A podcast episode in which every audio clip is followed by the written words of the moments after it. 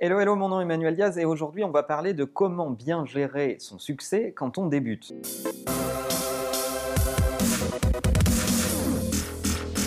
Alors le succès au début, quand on est au démarrage de son entreprise, c'est évidemment crucial que de partir du bon pied et c'est Oran sur Snapchat qui me pose cette question et qui me dit Manuel, je suis 21 ans, je suis un jeune entrepreneur, je viens de lancer mon agence de communication en digital et en print. Félicitations Oran. Il me dit, ça fait un mois que j'ai ouvert et je suis déjà débordé par les clients, par les délais. Comment bien gérer les clients dans cette situation, respecter les délais? Quelles sont tes astuces à ce sujet? Euh, Je pense que effectivement, au tout début, on est dans ce cercle vicieux où il est compliqué de à la fois investir et en même temps faire face à la sollicitation euh, client, puisqu'au tout début, si ton offre est bonne, tu vas avoir des clients, tu vas avoir des sollicitations, plus tu as de sollicitations et plus tu as de clients, plus tu as de boulot à faire. En même temps, il faut gérer la boîte, s'habituer à la gestion de cette entreprise qui est nouveau pour toi, et tu n'as pas encore les moyens pour recruter. C'est donc un cercle vicieux complexe. Et on peut vite se retrouver dans cette situation paradoxale où plus vous avez de succès, plus cela peut vous nuire au tout début. Alors dans un démarrage, il ne faut pas se mentir, il faut se dire la vérité, et la vérité c'est que vous allez engranger du boulot et vous allez engranger plus de boulot que votre capacité de travail réelle et il va falloir se donner un petit peu plus parce que vous aurez plus de boulot que ce que vous pouvez faire seul et pas assez pour pouvoir embaucher quelqu'un pour vous aider. Et c'est à ce moment-là que votre détermination d'entrepreneur va jouer. C'est là que vous allez faire des choix et vous dire est-ce que je dois, est-ce que je peux et est-ce que j'ai la détermination pour travailler un peu plus? Est-ce que je vais grignoter sur mon espace personnel? Est-ce que je vais prendre du temps sur ma vie sociale? Quel type de sacrifice vous êtes capable de faire pour lancer la machine?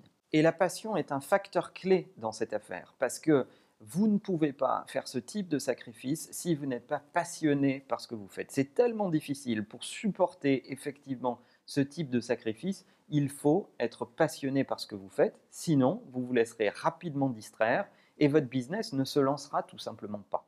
Ceci dit, il y a quand même quelques actions que vous pouvez mener pour essayer de vous organiser et de mieux faire face au volume de travail et essayer d'optimiser un maximum le temps que vous allez passer à produire des choses pour vos clients. La première chose, c'est faire la chasse au gaspillage. Il faut que vous soyez avare de votre temps il faut que vous maîtrisiez la durée des réunions, il faut que vous pilotiez vraiment quel temps vous donnez à quoi et que vous euh, viriez de votre emploi du temps tout ce qui est de l'ordre de la pollution. Vous pouvez, en vous organisant bien, gagner au moins 10 à 20% de temps en enlevant tout ce qui est totalement superflu et prendre l'habitude de classer par priorité les choses que vous devez faire.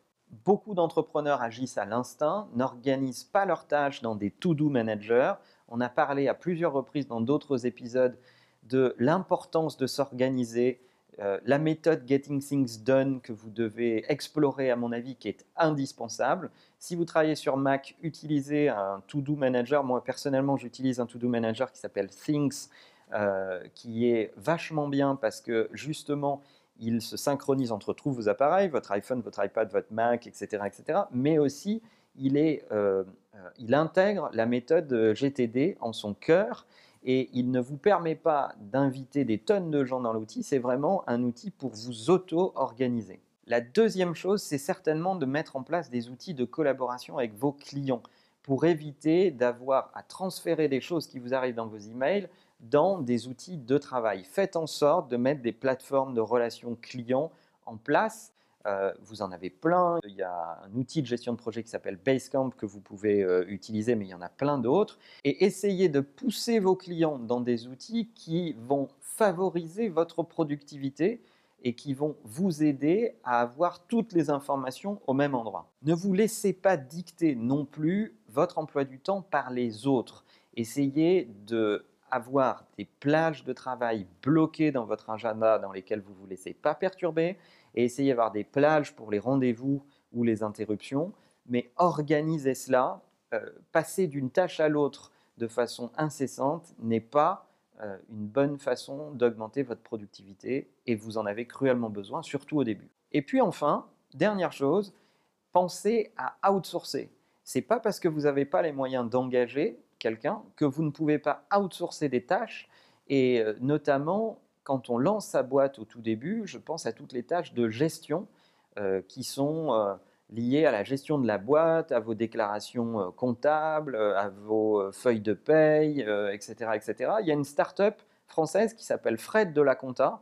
On mettra le lien dans la description qui est hyper efficace, puisqu'en gros, la promesse, c'est scanner vos documents et on s'occupe de tout le reste. Enfin, faites attention à vos promesses clients, parce qu'au début, vous voulez absolument dire oui à plein de choses.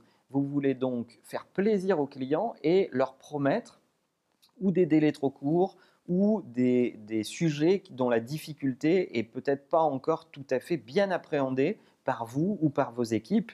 Et donc là, vous devez être très précautionneux faites gaffe à ne pas promettre des délais trop courts sous prétexte de faire plaisir à votre client parce qu'ensuite, ça vous retombe dessus et ça fabrique de l'insatisfaction si vous êtes en retard.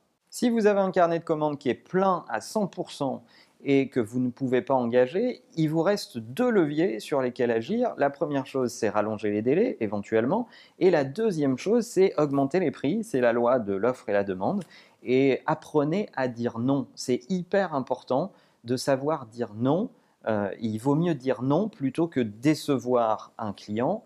Et effectivement, il faut expliquer ce non, soit parce que vous êtes full, soit parce que euh, vous ne savez pas faire dans les délais qu'on vous demande ou que vous ne savez pas faire tout court. Expliquez cela et je peux vous garantir que vos prospects le respecteront et vous solliciteront euh, à l'avenir une nouvelle fois parce qu'ils auront compris et surtout ils respecteront votre avis et vous aurez fait du conseil au passage. On voit beaucoup de jeunes entrepreneurs dire oui à tout et je pense que c'est totalement kamikaze et suicidaire quand on est au début de son entreprise.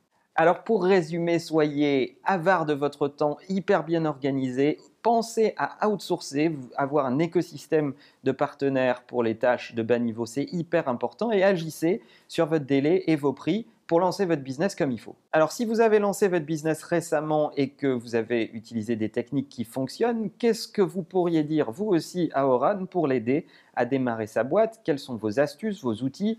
Dites-nous ça dans les commentaires et n'oubliez pas que la meilleure façon de marcher, c'est évidemment de vous abonner. À bientôt.